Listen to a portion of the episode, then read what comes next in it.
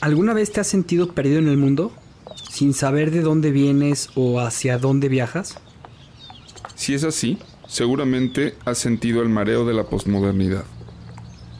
Una época confusa en que los valores y tradiciones del pasado se desintegran. Y se reconstruyen para llevarnos hacia un mundo desconocido. Yo soy Juan Pablo Lorriaga. Yo soy Javier Leuchter. En este podcast hablaremos de las preguntas que te haces todos los días. Acerca del mundo, la historia, las relaciones y sobre ti mismo. Esto es Náufragos. Una guía para el navegante postmoderno.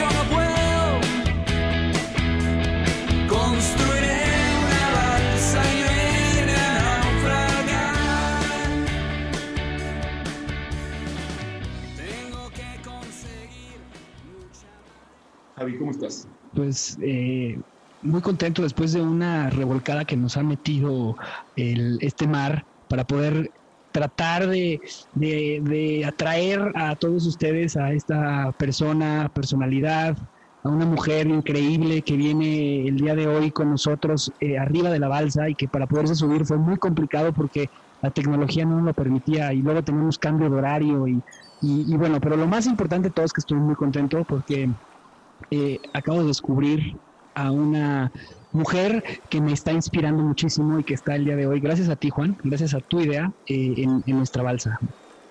Este, sí, así es. Bueno, yo encantado también, este, y, con, con, ella también a, través de Mariana, mi novia, que, a veces escucha el podcast y, y por momentos me lo, me lo recomendaba y, bueno, he, escuchado bastante sin saber sin haberlo puesto yo y también ya haber puesto algunos que ya comentábamos y se me hace sin duda uno de los podcasts más interesantes cuando se trata de hablar de tema feminismo Y de la moda, ¿no? y bueno, sí, de, de la moda y en general los temas que tienen que ver con lo posmoderno son este, los temas de nuestro interés. Eh, en, en este caso pues vamos a, a abordarlos antes de- eh, un tema que pues a ti y a mí nos ha interesado mucho eh, gracias a, pues, a, que, a, a que es un punto de confrontación. Sí, a- hay que aclarar que ella no es una feminista radical, sin embargo vamos a hablar de radicalismo, que es eh, lo que significa eh, esta posición, no solo dentro del feminismo, sino también en la postura política. Y bueno, pues quién es, para no darles tantos preámbulos porque lo estamos haciendo muy emocionante, pues bueno, ella eh, es Vanessa Rosales, es de Cartagena, Colombia, ella es escritora, una crítica cultural, ha estudiado la moda y la estética desde la historia, la teoría y la perspectiva feminista. Es autora de libros Mujer Vestida con Editorial Planeta y actualmente está escribiendo su, segun- su segundo libro. Tiene un podcast llamado de manera similar Mujer Vestida, un programa donde se cruzan la crítica cultural, la historia y la teoría de la estética, la multiplicidad de la perspectiva feminista y la historia de las mujeres. Es columnista semanal en El Espectador y ha escrito para El Malpensante, eh, Best of the Platform for Critical Thinking of Fashion, CNN Style de BBC Mundo, Vice Colombia, American Quarterly Business of Fashion, Vogue, entre otras. Tiene un máster en Fashion Studies por, con Parsons New School of Design, donde ganó el Dean's Scholarship. Cursó un, máster en periodismo con el periódico argentino La Nación. Ha sido conferencista en Innovamoda aquí en México, en Tijuana. En el, en el, eh, en- también en el Fashion Institute of Technology en Nueva York, en el Festival de Globo de Gabo en Medellín, con la Embajada de Suecia en Colombia Moda y en el Swedish Institute en la sede de París. Dictó uno de los primeros cursos Fashion Studies en Colombia con la Universidad Jorge Tadeo Lozano y un curso inédito sobre es- escritura y periodismo de moda en la Universidad de los Andes. Ha trabajado con la Fundación Plan y la Fundación Julie es amante de la música que nos gusta, Juan. Le gusta The Doors, le gusta el blues. Sonó The Doors ahorita, sí. Cuando traté de ver si servía el audio. Pues bueno, Vane, felicidades por, por, eh, por todo lo que has logrado, primero que nada, este, por ser un referente y una inspiración para muchísimas mujeres. Pero gracias por poder estar aquí y, y, pues bueno, vamos a empezar esta navegación. En la navegación de la balsa ya le pusimos una vela, pero sí les pedimos mucho a nuestros invitados que agarren los remos y se pongan a remar con nosotros. No, gracias por tenerme, es un honor estar acá. Sí, sí, sí. Y bueno, a ver, me gustaría comenzar con una pregunta. Este, que, que bueno, ahora eh, el tema, antes de entrar como a desmenuzar lo del radicalismo, hay, hay, un, hay un asunto, ¿no? Que, que, yo he escuchado mucho últimamente y que creo que es súper importante empezar por ahí, que es esto que dicen de que no hay un feminismo, hay muchos feminismos, ¿no? Entonces, me gustaría, antes que empezar a hablar del, del feminismo radical, tratar de entender lo que nos expliques tú desde dónde te paras. Claro, esa es una de las contradicciones más incómodas sobre el feminismo y es como su premisa fundamental es muy simple y es la búsqueda de la igualdad y la libertad política, social, cultural, económica entre los sexos, que es una premisa muy simple, pero que cuando aterriza a la multiplicidad humana se complejiza, porque la teoría es chata, la teoría es abstracta, y pues cuando aterriza en la humanidad, esa teoría suele tener roces y complejidades. Entonces, así como esa es la premisa fundamental del feminismo, y además entendiendo que el feminismo surge para darle nombre a un, asunto, a un problema histórico, y es como durante siglos eh, hubo una asimetría significativa entre hombres y mujeres. Pero en la medida en que esa premisa es tan fundamental o tan simple, una de las contrariedades del feminismo es que precisamente como esa premisa es tan, tan, eh, tan amplia, pues se expresa y se manifiesta de muchas formas. Y ahí es donde viene una de las características históricas del, del movimiento feminista y es su multiplicidad, su pluralidad, su amplitud de espectros y en la medida en que se ha ido posicionando también políticamente, eso ha generado que se amplíe el espectro de los sujetos del feminismo y que entren otros asuntos que en últimas tienen que ver con la búsqueda de diluir toda forma de opresión. Bell Hooks lo decía de una manera muy hermosa y es que el feminismo es una política amorosa que busca diluir toda forma de opresión para niños y niñas, para hombres y para mujeres. Sin embargo, por supuesto, como todo campo político, es un campo heterogéneo, es un campo donde hay segmentos distintos que se pueden ubicar. También, por ejemplo, cada contexto histórico ponía unas agendas. La primera se fijó más en el voto político, en la posibilidad de propiedad. Después, en la segunda ola, en los 60 y en los 70 se enfocó más en derechos reproductivos, en igualdad salarial, en posibilidades y oportunidades laborales y por supuesto en la medida en que hemos ido entrando pues en nuestra hipermodernidad por llamarla así ya ahí tenemos otras agendas que como estamos viendo hoy incluyen eh, y además se, se, expresan contextualmente de manera particular. Lo que pasa por ejemplo en México alrededor de la violencia hacia las mujeres es una cosa mientras que por ejemplo en Argentina ha habido un estallido fundamental con el pañuelo verde, mientras que en Chile ha habido también otra, estetización de la protesta. Pero sí es una de las características más incómodas y es que sí es un campo heterogéneo, sí es múltiple. A mí, a mí lo que me encanta de todo esto que estás poniendo en contexto es que eh, hay que quitar creencias limitantes que la gente ha tenido acerca del feminismo. Y la primera es que el feminismo, la gente la piensa como eh, la respuesta al machismo, ¿no? Cuando no, o sea, el feminismo viene a ser esta igualdad o la búsqueda de igualdad de la mujer en, en, en todos los conceptos que corresponde. Y como bien lo mencionas tú, eh, haciendo re referencia a Lipovetsky con su libro de tiempos hipermodernos, pues en este tiempo de hiperconsumo, eh, la, la, la, mujer eh, ha quedado desplazada eh, en la historia por, por estos macromachismos que se han venido dando. En uno de los, de los podcasts que nosotros tuvimos, eh, que hablamos de feminismo y que lo abordamos más desde la parte como de energía masculina y femenina, que fue donde quería hablarlo nuestra invitada, eh, no- no- nos, nos dimos cuenta que, que lo venimos tra- trayendo de una parte cultural y, y- y por eso también toda esta cuestión del feminismo como tal ha tenido una evolución y ha, ha pasado del feminismo, de la búsqueda del voto, hasta el feminismo eh, transgénero, ¿no? Sí, así es.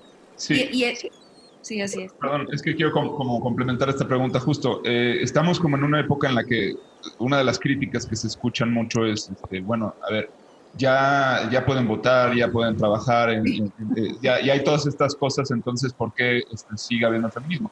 Y me- la pregunta me parece hasta cierto punto válida, ¿no? O sea, ¿cu- ¿cuál es el fin del feminismo? ¿Cuándo, cuándo llega? Me, me recuerda un poco como a la idea de la revolución en, en Latinoamérica, que, que es este, este fenómeno que un día estalló, que tenía ciertos este, objetivos concretos y después este, ya todo es por la revolución, pero ya no hay revolución, ¿no? Eh, eh, ya se convierte en mero discurso. Entonces, creo que en la medida en que podamos ir como aterrizando eh, este, pues los objetivos y estas cosas, creo que es más, es más digerible. Y, y ahí es donde no sé si el radicalismo nos ayuda a ver eso, ¿no? Eh, por eso quería justo presentar este tema. Yo creo que es importante discernir y distinguir entre lo que han sido ganancias en derechos y condiciones que no existían. Es decir, hay que pensar que hace 60 años las mujeres no podían tener una tarjeta de crédito sin la firma del esposo. Y eso es un rango muy, es decir, es muy reciente si se tiene en cuenta la historia de la humanidad. Y efectivamente muchos logros y muchas conquistas en derechos y condiciones se han logrado, pero una de las características también del feminismo contemporáneo puede decirse también que es el señalamiento que hace de las estructuras misóginas, lo que explica, por ejemplo, las altas, los altos índices de feminicidios, las estadísticas tan espeluznantes de violencia sexual en los mismos hogares para niñas y para mujeres, lo que explica, por ejemplo, que incluso en campos como el político o el académico, todavía imperen misoginias al momento de percibir a las mujeres, que las mujeres todavía no ocupen muchos cargos o muchos lugares, que por supuesto han conquistado muchos campos como la medicina, la abogacía, etcétera, pero de todas maneras quedan los rezagos de unas estructuras de exclusión donde durante la mayor parte de la historia humana las mujeres no fueron parte de esas estructuras. Entonces, claro, es, es verdad y es muy curioso porque la columna que sale esta semana habla exactamente sobre eso. Habla exactamente sobre cómo, claro, las mujeres tienen muchos derechos y, e incluso hay algunas normas hoy que buscan, como, como ha sucedido en algunos países nórdicos, que a través de, políticas públicas tratan de generar cambios y la gente lo ve como discriminación positiva. Pero en últimas es porque son más de 5.000 años de misoginia. Y eso, por ejemplo, también explica muchas otras cosas, como que una mujer no pueda transitar libremente el espacio público y sin miedo porque puede recibir comentarios feroces, puede ser tocada, puede ser violentada o puede ser asesinada, incluso por la manera en que está vestida. Entonces, y además por toda la carga de la tradición judio-cristiana, de que la mujer es un ser culpable, de que la mujer la mujer es un ser malévolo. No es que, que, conscientemente muchas veces los hombres digan, es que las mujeres son malas, o es que las mujeres son, son como eso sí lo dice mucho una autora que yo admiro profundamente, que es Siri Husbeth, son códigos perceptivos. A veces no son maliciosos, ella lo dice incluso, a veces hay hombres en el campo académico que por como han sido entrenados y adoctrinados sienten la necesidad de interrumpir y, de pisar las palabras de la colega femenina, no siempre es malicioso, otras veces sí es malicioso porque es la misoginia tan, tan enquistada. Entonces es un tema cultural, es un tema estructural, es lo que todavía nos hace preguntarnos por qué estas estadísticas tan alarmantes de, violencia sexual eh, y también cómo se percibe lo femenino incluso en el entrenamiento, pues en la codificación de ser hombre, de lo que pueden o no hacer los hombres. Ok. Eh, sí me gustaría como que nos platiques un poco de, tu, eh, de tu visión, ¿no? De como feminista y, que nos cuentes un poco de tu experiencia también como pues de, choque, digamos, dentro del propio, eh, con la propia comunidad feminista, ¿no? Aunque, no sea una, sola, una sola y sea muy heterogénea. Entonces sería interesante saberlo también. Sí, yo trato de, esclarecer también rápidamente que yo no soy nada ni nadie en el movimiento feminista porque no he sido una teórica y no he sido una activista política. Soy una escritora y una pensadora que mira el mundo desde la perspectiva feminista y eso me, me ha permitido también, primero, eh, establecer un estudio desde la perspectiva feminista de cómo se ha construido la feminidad y lo femenino, que es el, el, motivo por el cual yo estudio la moda y la cultura visual, la ropa, el cine, la estética, y por el otro lado, eh, siendo, manteniendo siempre una perspectiva histórica, siendo una estudiosa del, del, del feminismo históricamente. Pero no, no, no, no me considero en lo absoluto una de las, pues, de las heroínas que pueden ser estas mujeres que, que están en la cancha, e incluso también soy muy veloz en afirmar que, por ejemplo, una de mis grandes luchas feministas ha sido desmentir el binario de que las mujeres intelectuales no se deben estetizar, deben masculinizarse y repudiar todo lo femenino.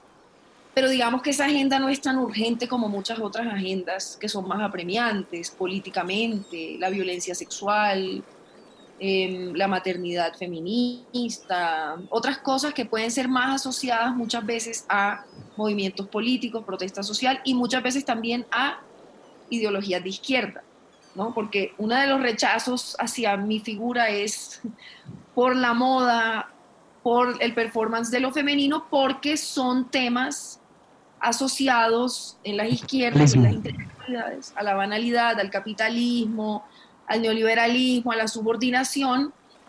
Entonces, eh, yo trato de decir simplemente que yo no soy, no soy nada ni nadie en el movimiento feminista, pero sí trato de, por lo menos desde mi orilla, hacer esa tarea de entender las estructuras y en el podcast de traer voces que articulen precisamente esa multiplicidad y esa pluralidad que para mí se debe dar sobre los argumentos y no sobre las posturas memorizadas, porque los feminismos tampoco están exentos de, del dogma.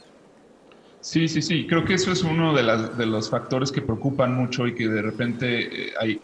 O sea, yo lo, lo, que veo es una necesidad de, de por parte de, de, los hombres de empezar a entender mejor. De primero entender, ¿no? Porque muchas veces, o sea, es muy difícil empatizar con lo que no entiendes. Eh, sí. Y cuando las cosas no están eh, puestas de una forma clara, este, es, es, disperso y hay toda clase de, pues, de dogma.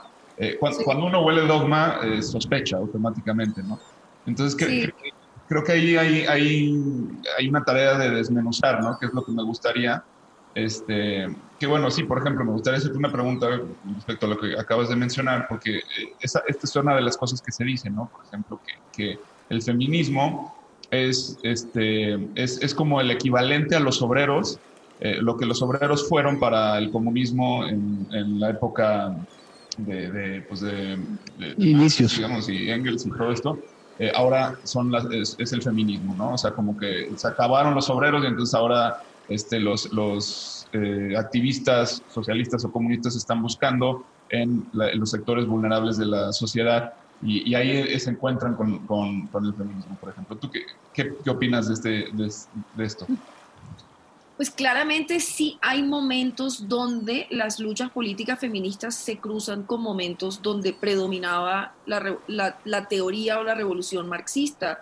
Es decir, lo que pasaba, por ejemplo, en los 60 con, los, con las reuniones marxistas que, por ejemplo, en Colombia condujeron a, a insurgencias armadas en nombre de la revolución, pasaba también con los grupos feministas. Es decir, la atmósfera histórica y cultural de los 60, pues hace que hayan algunos aspectos del feminismo que se relacionen con las izquierdas y por supuesto también hay feminismos socialistas y hay feminismos de, de corte marxista. El tema es que es muy chistoso como comunista y socialista también son estos demonios, estas palabras sucias en el imaginario estadounidense y es un gran demonio latinoamericano también, ¿no? A, a nuestra propia forma. Entonces, es chistoso cuando, digamos, generan como demonios alrededor de lo que es ser comunista. Hay, hay algunas, hay, hay muchos aspectos de distintos feminismos que ineludiblemente se cruzan con las ideologías de izquierda. Es como algo que históricamente es, es inevitable. Em, y esa es una discusión que hay también, que hubo en Colombia en algún momento de que no existe el feminismo de derecha, que todo el feminismo tiene que ser de izquierda y en Colombia ese tema está muy ferozmente marcado, somos un país de una polaridad política muy, muy violenta, em, pero no es cierto, es que yo creo que, yo creo que hay muchas distorsiones y hay muchos mitos también, es decir, si hay feminismos populistas, si hay feminismos populares, si hay feminismos marxistas, pero creo que el, el, problema es siempre tomar la parte por el todo. Es como, por ejemplo, cuando vemos estos performances muy virulentos de feministas que se toman lugares, que muestran los pechos, que rompen, que queman. Entonces usan esas expresiones que son legítimas, pero que son unas expresiones como todo el feminismo. Sí, claro. Y eso es, es por la ansiedad social que yo creo que genera todavía la libertad y la igualdad femenina. No, y además algo que, que, que yo veo es que es una, una verdadera forma de llamar la, de, ya llamar la atención. O sea, las primeras, los, los, primeros ataques este, terroristas en el mundo lo iniciaron así. Empezó, empezó con, pues, con la cuestión de la, eh, del buto. Eh, fueron las primeras bombas que se utilizaban para poder llamar la atención y tenía que ver con el movimiento feminista. O sea, y es, o sea, al final de cuentas, este radicalismo, se podría decir, es una forma de, de, de, voltearnos a ver. Algo que tú me decías en tu, en tu podcast que me gustaba mucho es, si no te ha pasado a ti, pues por eso no has sido radical. En el momento que te pase a ti, en ese momento te conviertes en radical. Y, eso me lo han recriminado, eso me lo han recriminado algunas, pero es por malinterpretación. Claro. claro. Porque es decir, yo soy de las pocas mujeres que conozco que se ha salvado de violencia sexual. He sido y, lo pienso y me devuelvo en mi vida y miro atrás y me siento inmensamente protegida, porque la mayoría de, las mujeres que conozco, además algo que me aterra aún más, lo vivieron de niñas, chiquitas, en sus propias casas eh, o cerca de sus espacios domésticos. Eh, entonces, claro, yo trato de, expresar que, pero yo sí solidarizo y tengo empatía hacia las radicales, porque uno no sabe realmente qué tipo de dolores pueden incubar. Entonces yo, yo, entiendo que a veces quieran romper todo porque hay mujeres que incluso han vivido varias violencias sexuales o las viven en el espacio público o están, están cansadas, tienen ira, tan dolidas porque la violencia es ubicua y constante. Y yo, yo trato de expresar eso mucho y eso creo que también es un poco incómodo, como explicar que yo ocupo un lugar muy preciso, donde mis inquietudes vienen de unos temas donde yo no he vivido algunas circunstancias también. Por ejemplo, soy blanca en un país profunda, pues tengo la piel blanca porque nadie es blanco en Latinoamérica. Tengo la piel blanca en un país latinoamericano. Nací en una ciudad colonial entonces hay discriminaciones que yo no conozco, pero solidarizo con ellas. Por ejemplo, también soy una mujer heterosexual que ha escogido un performance muy desde la feminidad. Entonces yo trato de decir que yo ocupo un lugar de enunciación muy específico, muy humano, pero que sí solidarizo y comprendo muchísimas eh, expresiones, precisamente porque creo que la ética feminista es sobre todo tratar, tratar de hacer empatía con lo otro, tratar de entender al otro. Sí, y justamente la última vez eh, nos quedamos, Juan y yo, pensando en que, o sea, estas, estas energías eh, o estas químicas, tanto masculinas, femeninas, que están comprobables y, a veces tenemos más de una y a veces utilizamos más dentro de lo que somos eh, como seres humanos, nos hacen, nos hacen a veces no comprendernos. Y, y, y, y, a mí lo que me gusta mucho cuando dices que, que no eres una persona o una autoridad para hablar de ello, pero a la vez te estás convirtiendo como en el canal de, de, poder escuchar a dos partes, cosa que se ha vuelto muy complicado hoy en el mundo, porque lo hemos visto con el comunismo, lo vimos con la Guerra Fría, luego lo estamos viendo hoy con las mujeres en México, en, el movimiento feminista en México está siendo la oposición del gobierno, en Chile fue también la oposición del gobierno, en Colombia se ha convertido en la oposición del gobierno, en Perú las mujeres empezaron ahora el derrocamiento de un presidente eh, que empezó con el feminismo. Me recuerda mucho todo esto al movimiento del 68 y que este movimiento del 68 se está replicando con el movimiento Me Too del 2017 y que se está extrapolando hasta la pandemia con el 2020. Pero en ningún momento las dos partes están siendo pensadas. ¿Y a qué voy con esto? Es que el hombre como hombre, como figura masculina, trata de resolver. La mujer trata de comprender. Y cuando, o sea, no es que, y estoy a lo mejor cayendo, y aquí doy un disclaimer a todos nuestros escuchas mujeres, porque eh, no quiero caer en este tema de supermachismo y superfeminismo, no, pero lo que sí está pasando es que no, ni nos estamos escuchando ni nos estamos comprendiendo. O sea, y, ni, siquiera estamos dando soluciones, porque ese es el tema, no está, no, está habiendo soluciones. Yo, yo justo quería, pues sí, también felicitarte porque de hecho sí, o sea, creo que te has convertido como en un canal de diálogo y, y es no, no, solamente por la, la, postura que tienes, o sea, como estar parada en, pues en, eh, fuera de lo radical, ¿sí? Eh, donde es muy difícil entablar un diálogo porque eh, porque es no, se, no se dan a entender, ¿no? Y, y, la otra razón es por el gran uso que tienes de la palabra y la, precisión con la que hablas y, y, realmente pues e, esa es la mejor forma, ¿no? El lenguaje y creo que lo has hecho de una forma muy asertiva y en la que inmediatamente le dije a Javier, me escucha, porque eh, por aquí creo que podemos empezar a, a, tener un diálogo real en el cual nos acerquemos un poco, ¿no? Y, y todos nuestros escuchas puedan, ojalá, este, eh, tener ese acercamiento también. Pero sí, justo lo, que menciona Javier creo que es, es, muy, muy válido, muy real. O sea, eh, hay, hay, una frustración con la falta de soluciones. Al final de cuentas, eh, pues el objetivo del, feminismo no es reemplazar a los hombres, ¿no? No es quitarlos de, donde están. Pero los hombres están en lugares de poder, ¿no? Y en la medida en que no haya una comunicación y un entendimiento, este, pues va a ser muy difícil eh, que, estas acciones eh, sucedan. Y, puede, puede ser que por vía de la fuerza y del grito y del reclamo, eventualmente digan, bueno, ya denles lo que quieren, ¿no? Pero creo que no es la manera que todos estamos buscando. Se trata más bien como de trabajarlo.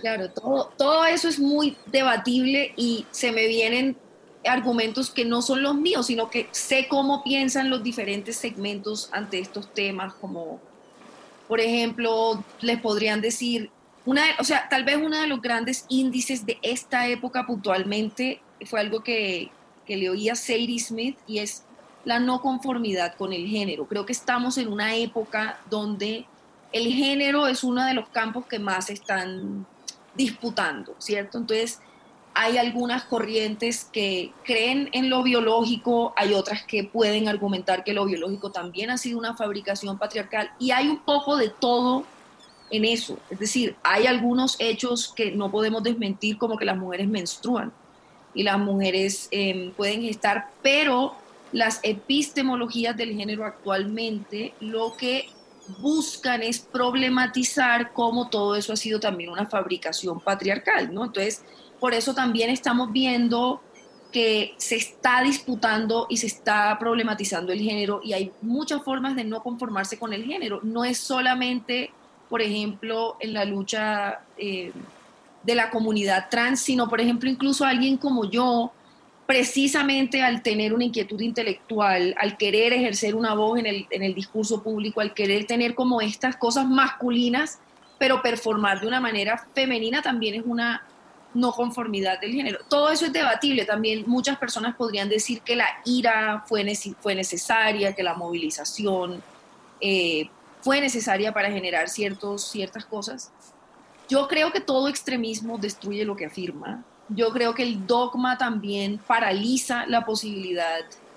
Incluso el fundamentalismo a veces lo que hace es que cierra la posibilidad de, de, tener una posición crítica y pasa en, los mismos segmentos feministas que parece que estuviesen enunciándose con fórmulas patriarcales muchas veces. Para mí, lo masculino y lo femenino son codificaciones y de la misma manera lo feminista no se limita a las mujeres. Entonces, por ejemplo, yo creo que hay una lógica feminista en oír al otro. Y creo que es más patriarcal no oír al otro, sino imponer la propia voluntad. Y eso no es, no es, es decir, eso no es lo patriarcal no es exclusivo de los hombres.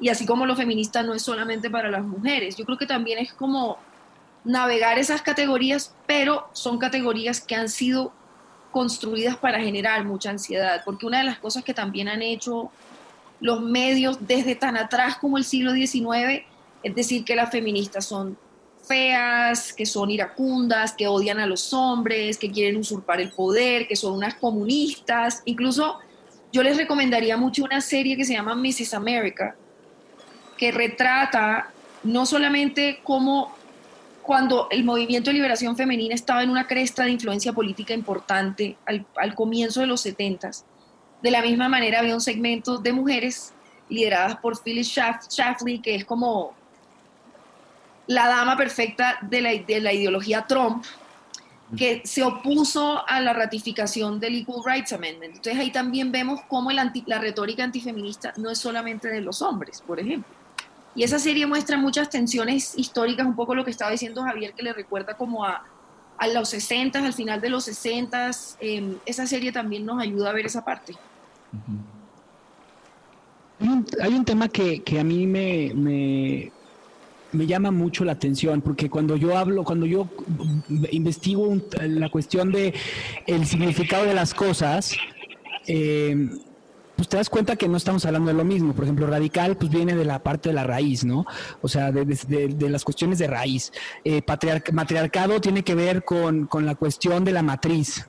Y el patriarcado, o sea, ¿qué es el patriarcado? O sea, ¿por qué, por qué es el enemigo del feminismo?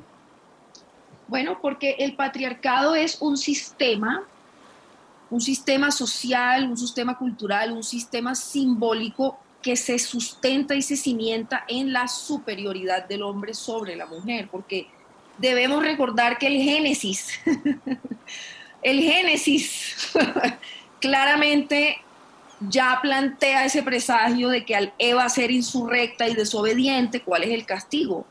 Pagarás con dolores de parto y serás sometida a tu marido. Así dice el, así dice el Génesis. Al hombre lo castiga con el sudor de su frente, ¿no? Y con la muerte. Eh, pero es interesante ver cómo el patriarcado es además un sistema de miles de años que se expresa de múltiples maneras y que tiene que ver también con esa noción, como esa premisa fundamental de que el hombre es superior y de que la mujer debe ser dominada y debe ocupar un sitio. Y eso lo vemos en muchas cosas, lo vemos en, por ejemplo, en todas las construcciones del cristianismo, con todas, las, construcciones del conocimiento positivista, de cómo también se impone un canon científico.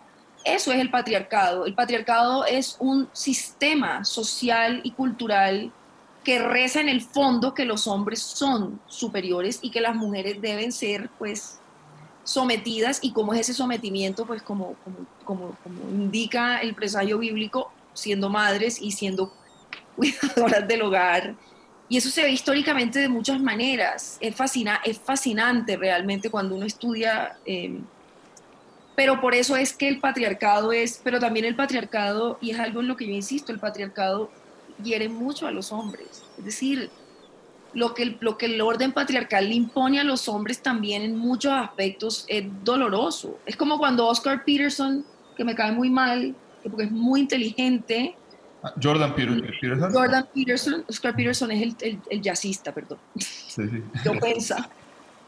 Jordan Peterson dice que el patriarcado no existe, pero cuando utiliza, o sea, es decir, cuando quiere argumentar que el patriarcado no existe, cita exactamente lo que es el patriarcado. Es decir, los mayores índices de suicidio son masculinos. Los, ma los mayores índices de, de, sistema carcelario está ocupado por hombres. La mayoría de los hombres son los que cometen actos violentos de cierto tipo. Es porque ese mismo sistema genera unas formas de ser varón y de masculinidad que también son muy, muy, muy hirientes y muy, muy, muy, dolorosas también, y que muchas veces se han expresado a partir de la violencia. Yo sé que eres una persona sumamente realista y, y que a través del trabajo y de, pues, eh, de tus evidencias vas generando lo que has sido, pero me gustaría hacerte una pregunta utópica para conocer eh, tu punto de vista. ¿Cuál sería para ti eh, esa pequeña cosa que pudiera cambiar? O sea, si es el patriarcado, o cuál sería tu utopía más bien en, en, en esta relación masculino-femenino. Mi utopía es que los hombres se identifiquen con las mujeres. Los hombres son enseñados a ver mujeres, no seres humanos. Por eso la misoginia también no le crea la experiencia femenina. No, es decir, yo pensaba el otro día, tuve como un momento de reflexión donde cuando yo era preadolescente y muy niña, que me gustaba mucho el rock and roll, que amaba a Jim Morrison y que amaba a Guns N' Roses, mucha, y, o a Eddie Vedder, y el otro día que salí con un chico, él me decía, o sea, tú no te quieres acostar con Eddie Vedder, y yo le decía, no, Cuando yo tenía 12, 13 años, yo quería ser como Slash, yo quería ser como Jim Morrison, yo quería ser como ellos, porque mostraban libertad y coolness y poder, pero a los hombres no se les enseña a identificarse ni a sentir empatía con lo femenino. Aprenden a ver lo femenino como algo ajeno, extraño, irracional, incluso como una cosa. Por eso es que yo también sí debato y seguiré defendiendo hasta la muerte la masculinidad feminista, porque incluso a veces es, por ejemplo, la misma pregunta de cuando una chica es violada. una de las primeras preguntas es qué estaba haciendo, por qué estaba con esos hombres, y la pregunta no es, ¿se acuerdan de ese caso en España horrible de los cinco hombres que violaron a esa chica? Digamos que sí, que ella estaba requete ebria y que coqueteó con ellos, pero es que la violaron entre cinco. Cinco hombres que están solos y juntos con una chica creen que pueden hacer eso. Entonces ahí es donde también vienen, es la falta de, humanización hacia lo femenino, lo que es mi empatía, lo que es mi utopía, que los hombres sientan empatía. La mayoría de las veces los hombres, porque están adoctrinados dentro de lo patriarcal, ven mujeres, no ven seres humanos. Y eso tiene expresiones de todo tipo, es decir, puede ser desde la expresión más horrenda, que es el feminicida, que cree que puede matar a su pareja porque ella ya no quiere estar con él, o puede ser el padre en su casa con su hija que no entiende por qué, su, como que no le da valor a la experiencia humana de su hija, porque es mujer, por decir algo. O el colega en, en política que le molesta y le incomoda que sea una mujer la que lo esté interpelando y le diga puta, por ejemplo, como pasó con la candidatura presidencial rusa, es una cosa loca. El tipo le ha dicho a la única candidata presidencial, puta, ese insulto no existe. Es decir, los políticos se gritan, se insultan, sabemos, además en Latinoamérica, pero es eso, es, es humanizar lo femenino. Sí, sí, y es algo que yo voy aprendiendo muy, muy lentamente, ¿no? O sea, como eh, eh, eh, a darme cuenta de, estas cosas. sí siento, sí siento que algunas de las terminologías que han ido surgiendo y así me, han ayudado como a darme cuenta, ¿no? Como el mansplaining y este, este, este, tipo de cosas. Pero realmente donde he visto pues, esta evolución es, es, es en mi relación, ¿no? Es en el momento en el que tienes una relación con, con una persona y necesitas empezar a, a entenderte desde, desde, muchos aspectos. Y, y, es curioso porque justo estamos como en una época en la que nadie quiere compromiso, eh, en la que, o sea, eh, la parte de las relaciones se ha vuelto muy, muy, muy, rara, ¿no? O sea, yo, yo estudié en Argentina, yo, estudié en Argentina, pasé allá cinco años, no tuve una sola novia por, por justo, yo, yo, decía, pues es, que son todas feministas, entonces no sé qué hacer. es como, este, me explico, porque te, te ven de una forma en la que no estás acostumbrado a ser visto, tú no las puedes ver de una forma en la que estás acostumbrado a ver. Este, y, claro, hice muy buenas amistades y, bueno, de todo, pero en una relación como tal no tuve, ¿no? Me tardé, no sé, o sea, casi todos mis años 20 los pasé soltero como tal.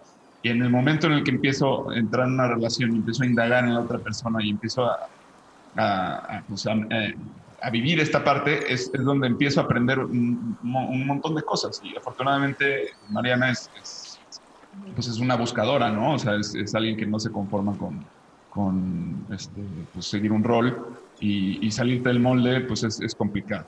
Hablando de eso, justo eh, tuve una revelación muy, muy, muy, les platico así muy brevemente, este, muy curiosa que tiene que ver con esto que decías, que eh, estoy haciendo una serie de comedia, ¿no? y tengo un personaje femenino.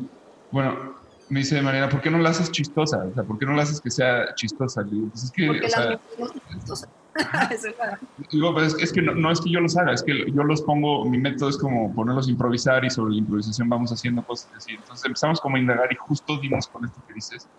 Y hay una verdad ahí, o sea, no, no es que no pueden ser chistosas, es una cantidad muy pequeña de mujeres genuinamente chistosas que yo, que yo haya visto tanto en televisión como en, en la vida real generalmente se les da papeles en los que por contraste dan risa o por eh, situaciones absurdas en las que se meten por el guion, este, dan risa, pero ellas no. y es, es como cuando uno ve esta serie que está muy de moda ahora de Queen's Gambit, que es una ficción, pero claro, es decir, la razón por la cual no había más mujeres ajedrecistas era porque no podían. Hay una serie sobre mm, sobre una mujer comediante que se llama The Marvelous Mrs. Maisel, que es inspirada en algunas comediantes judías de su época, en- entre ellas Joan Rivers inicialmente, y es lo mismo, es decir, como que ese, ese estereotipo de que la mujer no es chistosa es porque, claro, la comedia no era algo que les era posible cultivar, lo mismo el arte, lo mismo, lo mismo el cine, Sí, y pero tantas te otras cosas, ¿no? platico de qué llegamos también. eh, a- eh, hacer el ridículo. Esa fue como la conclusión. O sea, la mujer no tiene permitido hacer el ridículo. No. Eh, el hombre- los hombres que son chistosos, el Jim Carrey, o sea, los que son este, extra, es- estrafalarios, digamos, que, dan risa corporal, no has visto, Sí. yo creo que en ningún caso, o sea, Elaine quizás de Seinfeld, ¿no? O, eh, Sí, Elaine, sí, pero que, O Phoebe, Phoebe en Friends. Pero es un poquito. Pero eso está falta de... claro, pero es un poco tonta, o sea, como que la, hay estereotipos Es la blonde girl este, hippie, ¿no? Y, eso también, es decir, como que cuando me, preguntaban por el tema de la utopía, y sobre todo pensando un poco la, la pregunta inicial, que bueno, tenemos muchos derechos y tenemos muchas condiciones que no, no solíamos tener históricamente, pero por ejemplo en lo afectivo y en el amor romántico heterosexual hay una cantidad de brechas que todavía están por resolverse precisamente por eso. Y por ejemplo hay una escritora colombiana que es muy importante para mí, que dice en una de sus novelas algo así como que la gran tragedia del hombre machista es no poder amar a la mujer que desea y no desear a la mujer que ama, porque allí también hay una dicotomía que es muy común en Latinoamérica, que es muy común en Colombia y es diferir entre la puta o la mujer que se desea y la mujer con la que se casa, la esposa y la amante, la puta y la santa, es una contradicción y también la misma incomodidad que le genera a los hombres eh, las mujeres que son sexuales. Eh, El otro día una, una amiga me decía, me utilizó como, como, me dijo algo como, pero saca la puta, yo, yo le dije, yo me rehuso a que mi sexualidad como mujer sea referida como puta. Es decir, eso es una fabricación misógina que establece que la sexualidad femenina es de prostitutas y no de mujeres, es decir, como que la mujer es asexuada y es- tenemos todo un fundamento religioso que nos adoctrina que la madre del Hijo de Dios es virgen, es decir, que la única mujer a la que se deben parecer todas esas niñitas que hacen la primera comunión es una madre virgen, por ejemplo. Entonces, ahí es donde yo digo, ah, bueno, el feminismo para qué? Para esas cosas. Además, algo, o sea, yo quiero retomar dos cosas previo a todo lo que estás mencionando y voy a ir como de, de forma cronológica, pero eh, de eh, hacia atrás. La primera es, eh, o sea, es increíble que las tres religiones monoteístas, que son las que hoy en día manejan eso, las tres tienen la, la misma cuestión, ¿no? La mujer tiene que ser sumisa, la mujer es inferior, eh, adoran en el, en el mundo islámico a, a María, que no es virgen, y es una de las grandes madres de un profeta que era Jesús. En el caso del judaísmo, bueno, la mujer está peleando en Israel hoy en día el poder tener los mismos derechos y poderse convertir en una rabino. Y ahí están los ortodoxos que a esas mujeres rabino no ni siquiera las están volteando a ver, ¿no?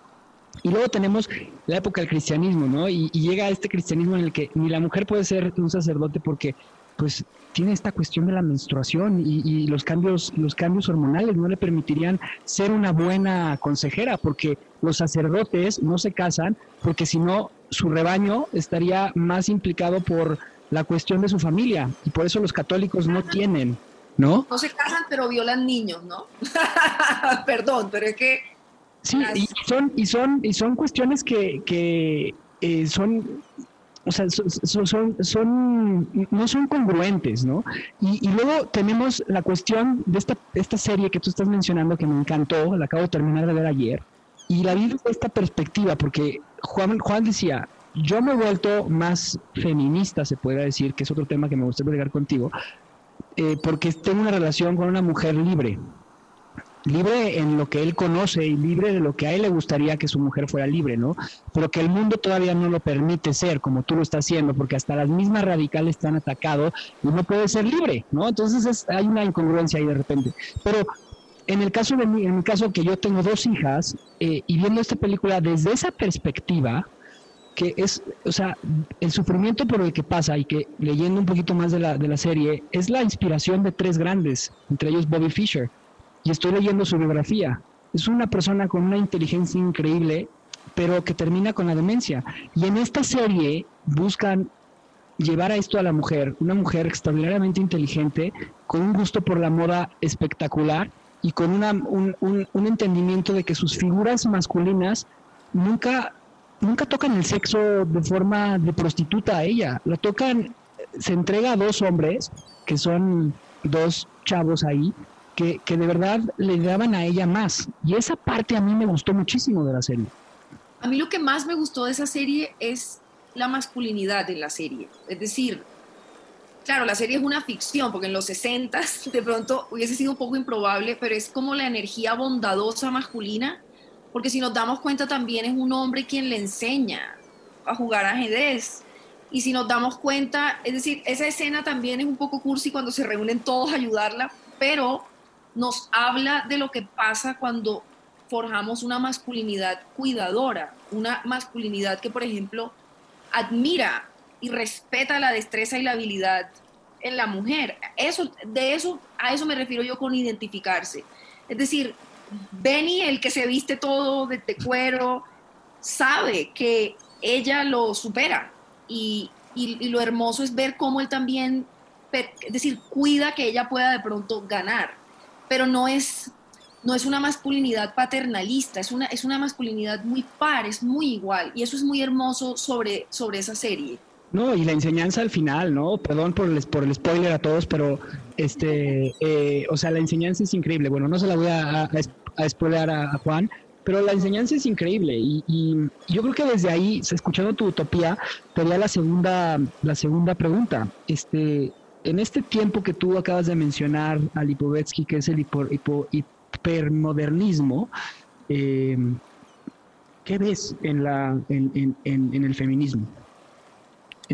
del futuro. ¿Qué ves en el radicalismo? Porque eh, cada vez estamos regresando, yo, yo siento como que estamos regresando otra vez a esta cuestión de los del 38 cuando o del, sí, del 38, cuando empezaba todo este eh, sentido nacionalista y, que se fue repitiendo y se fue, eh, y que lo vemos con, con, esta supremacía blanca en Estados Unidos, pero que también la estamos viendo en, en algunos países latinoamericanos, eh, donde hay mayor, mayor influencia de los blancos y que, que, son, son mejor que los otros. esta cuestión se está volviendo, como que se están repitiendo ciclos, la historia son de ciclos, pero, o sea, ¿qué, qué, ves tú? ¿Qué, qué vislumbras en, en esto? creo que también es importante esclarecer algo sobre el feminismo radical y es que hay una falacia que está circulando. El feminismo radical no necesariamente es, por ejemplo, trans excluyente, ni odia hombres, ni, ni no, porque en realidad la política, la filosofía política del feminismo radical es mirar las cosas en su raíz, desde la raíz. Esa es la radicalización. Pero hay una falacia que está también vendiendo como que la radical es precisamente la caricatura. Y hay muchas que se encargan de personificar esa caricatura, realmente y de realmente de, propagar algunas violencias patriarcales. Yo creo que eso es importante también como, como discernirlo, que el feminismo radical también está como cubriéndose de algunas falacias, ¿no? Pero yo creo que, es decir, también una de las deudas que todavía estamos viendo que está cambiando es la llegada de mujeres al poder político o a la feminización del poder, que es nuevamente que los hombres en los cargos públicos o políticos ejerzan actitudes que han sido construidas como femeninas, como la empatía, por ejemplo, como el cuidado, por ejemplo, eh, no este antiintelectualismo de patriarca blanco como es Trump y Bolsonaro y muchos otros que han llegado al poder. Entonces yo creo que yo creo que también los oficios, y lo eso me lo dijo Lipovetsky en una entrevista, que para él, que yo tengo mis reservas con sus posturas feministas, pero pues para él una de las revoluciones no es la imagen, sino los oficios. Es decir, esto que vemos que Estados Unidos tenga una vicepresidenta, que las mujeres estén, por ejemplo, teniendo cada vez más predominancia en las ciencias o en esos campos que han sido fabricados como masculinos, porque eso hace que las niñas que eso es otro tema que a mí me importa mucho del feminismo actual, las niñas. ¿Qué tipo de representaciones están viendo las niñas? ¿Qué tipo de sueños pueden tener las niñas? De pronto hay niñas que sí se identifican con algunos roles tradicionales y eso está bien. No, no se trata de prescribir, se trata de lo que es posible. Entonces, que pueda, lo mismo con los niños, que puedan explorarse en su identidad sin entrar en esas cárceles del género. Yo creo que eso también es algo importante para tener en cuenta cuando uno humaniza el feminismo, que se trata finalmente de que el género no prescriba a nadie, es decir, de que no se deba ser o hacer de cierta manera por ser hombre o por ser mujer o por ser no binario o por ser una persona trans, o sea lo que sea, sea cual sea la propia identidad, que no haya una, una, prescripción que se pueda hacer libremente. Entonces también las niñas y los niños me parecen fundamentales y a veces siento que el feminismo no quiere hablar tanto de los niños y de las niñas, que a mí me parece que es una agenda fundamental, porque sí, hay, hay, yo tenía algunas reservas, por ejemplo, yo soy una gran defensora, yo me considero pro-choice, yo soy una gran defensora de que el cuerpo de las mujeres es ingobernable, pero yo también me pregunto qué puede pensar una niña de 12, 13 años ante la palabra abortera, utilizada de una manera... Despectiva. Irresponsable también. Entonces, como que, por supuesto, hay mucho, hay mucho todavía que queda por, por delante, ¿no? Pero las niñas me parecen una, una, algo muy importante. Y yo creo que es un tema que se tiene que tocar porque en la cuestión radical eh, se nos olvida o yo creo que en el tema feminista y en el tema ahora de los géneros, y se nos olvida eh, a veces entender también el, la mente de un niño de hasta los 12 años hasta los 13, 14, o sea, hasta dónde podemos dejarlos con tanta libertad eh, para comprender, o sea, sin, sin, caer en una cuestión de control como lo veíamos manejando en el que le decías tú a tus hijos, es que tú eres niña y tú eres niño, pero o sea, esas preguntas yo creo que no las estamos, no las estamos contestando y, están llegando a Latinoamérica de una forma pues muy abrupta y sin conocimiento y, están llegando una, de una forma que, que, puede generar muchísimo daño porque yo creo, yo sí creería que la forma de poder llegar a los niños es como lo acabas de mencionar, a través del ejemplo de Kamala Harris, ¿no? De poder decir, yo puedo ser la primera astronauta, yo puedo ser